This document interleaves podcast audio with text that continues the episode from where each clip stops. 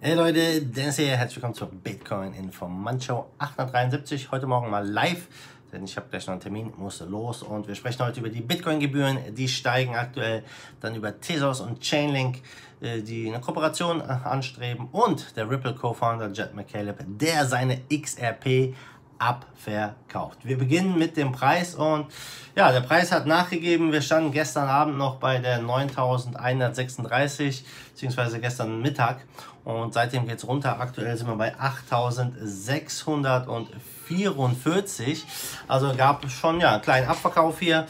Ähm, bis zum Halving ist es ja nur noch wenige Tage, also mal sehr gespannt, was hier passiert. Aber gucken wir zuerst mal rüber zu den Bitcoin-Gebühren denn die sind relativ hoch aktuell. Ja, die sind seit dem höchsten Stand seit zehn Monaten.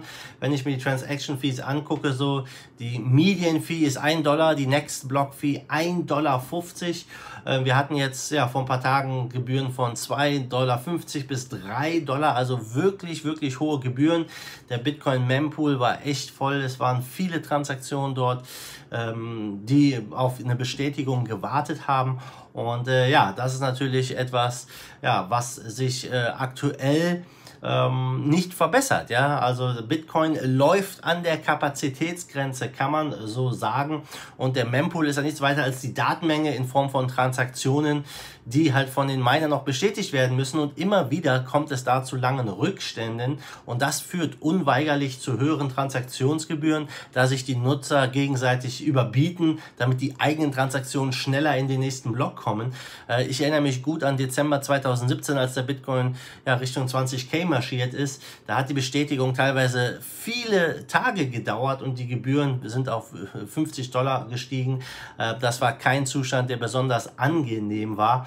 Und ähm, das, äh, ja, viele aus der Bitcoin-Szene sehen das als positiv an, sagen, hey, das zeigt einfach, dass hier eine große Nachfrage ist. Ich persönlich sehe das als äh, ein riesen äh, Manko an, denn Bitcoin hat hier dadurch seine Kapazitätsgrenze erreicht und natürlich dann dementsprechend kann es einfach nicht weiter wachsen. Und ich glaube, dass äh, wir hier nach dem Halving damit rechnen können, dass wir noch höhere Bitcoin-Gebühren sehen. Bin gespannt, wie es abläuft, äh, wenn auf einmal ja die Bitcoin-Rewards sich halbieren und vielleicht meine abziehen.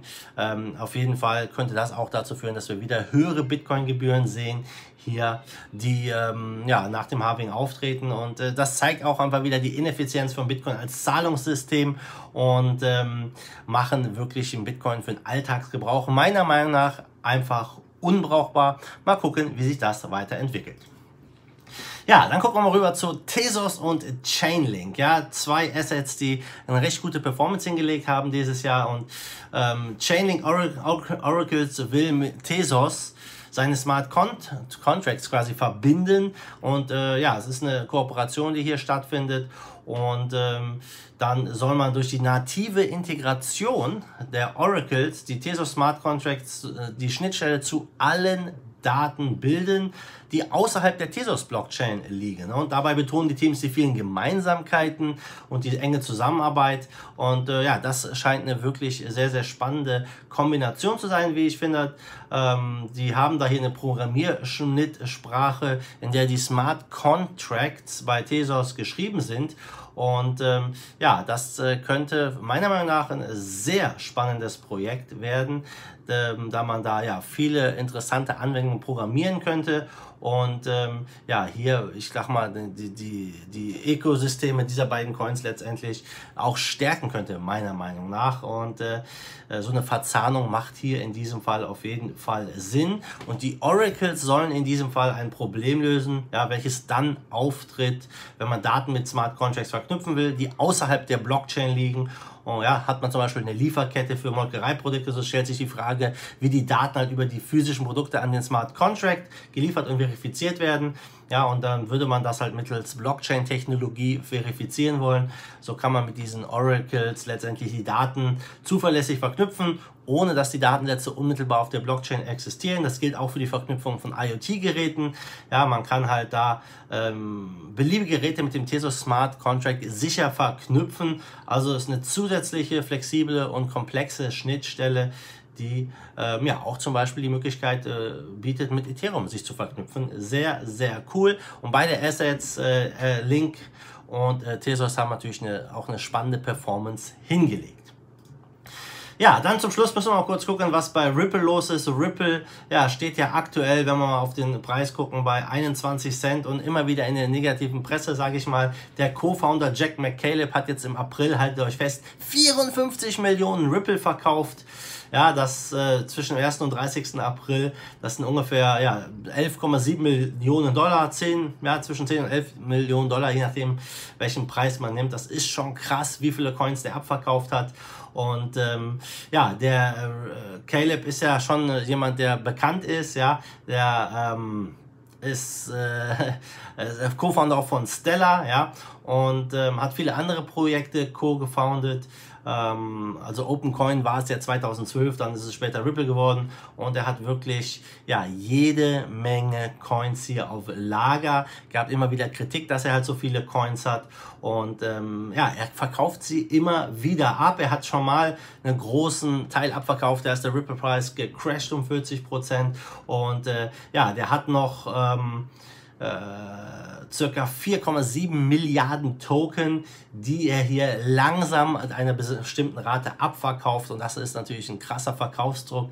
Ähm, stell dir vor, Satoshi würde seine Coins immer weiter abverkaufen, würde einen enormen Verkaufsdruck auf den Bitcoin ausüben. Und so ist es aktuell bei hier bei Ripple der Fall bei XRP. Mal gucken, wohin das noch führt. Also Ripple, wir kennen den Coin ja, der macht ja gerne mal so ein paar richtig krasse Jumps nach oben.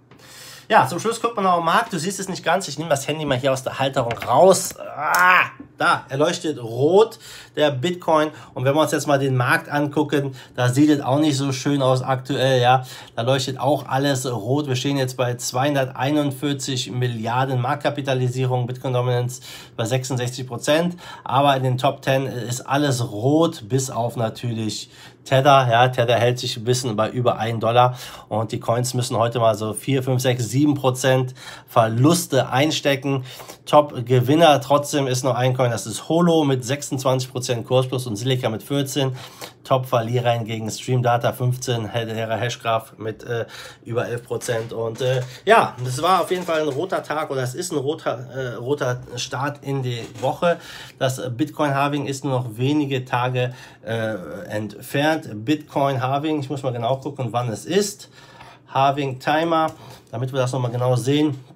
Ähm, ich habe es nicht im Kopf. Ah, nur noch sieben Tage bis zum Halving und es wird hier wirklich sehr, sehr spannend. Was glaubst du, was hier passiert? Glaubst du, der Preis geht weiter runter oder wir sehen eine Rallye hier zum Halving oder nach dem Halving?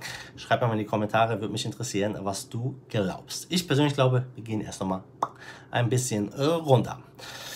Ja, Leute, kurzes Video von mir. Ich wünsche euch allen ähm, ja, schon mal einen schönen Start in die Woche. Und äh, ich muss jetzt los, habe einen Termin. Und äh, ja, wir sehen uns dann morgen wieder in alter Frische. Ihr wisst Bescheid. Lasst ein Like da, wenn es euch gefallen hat. Teilt dieses Video. Und wie immer, mal Dude, schwenkt den Hut. The zweite Force of Evil in Bitcoin and Cryptocurrency we trust. Bam!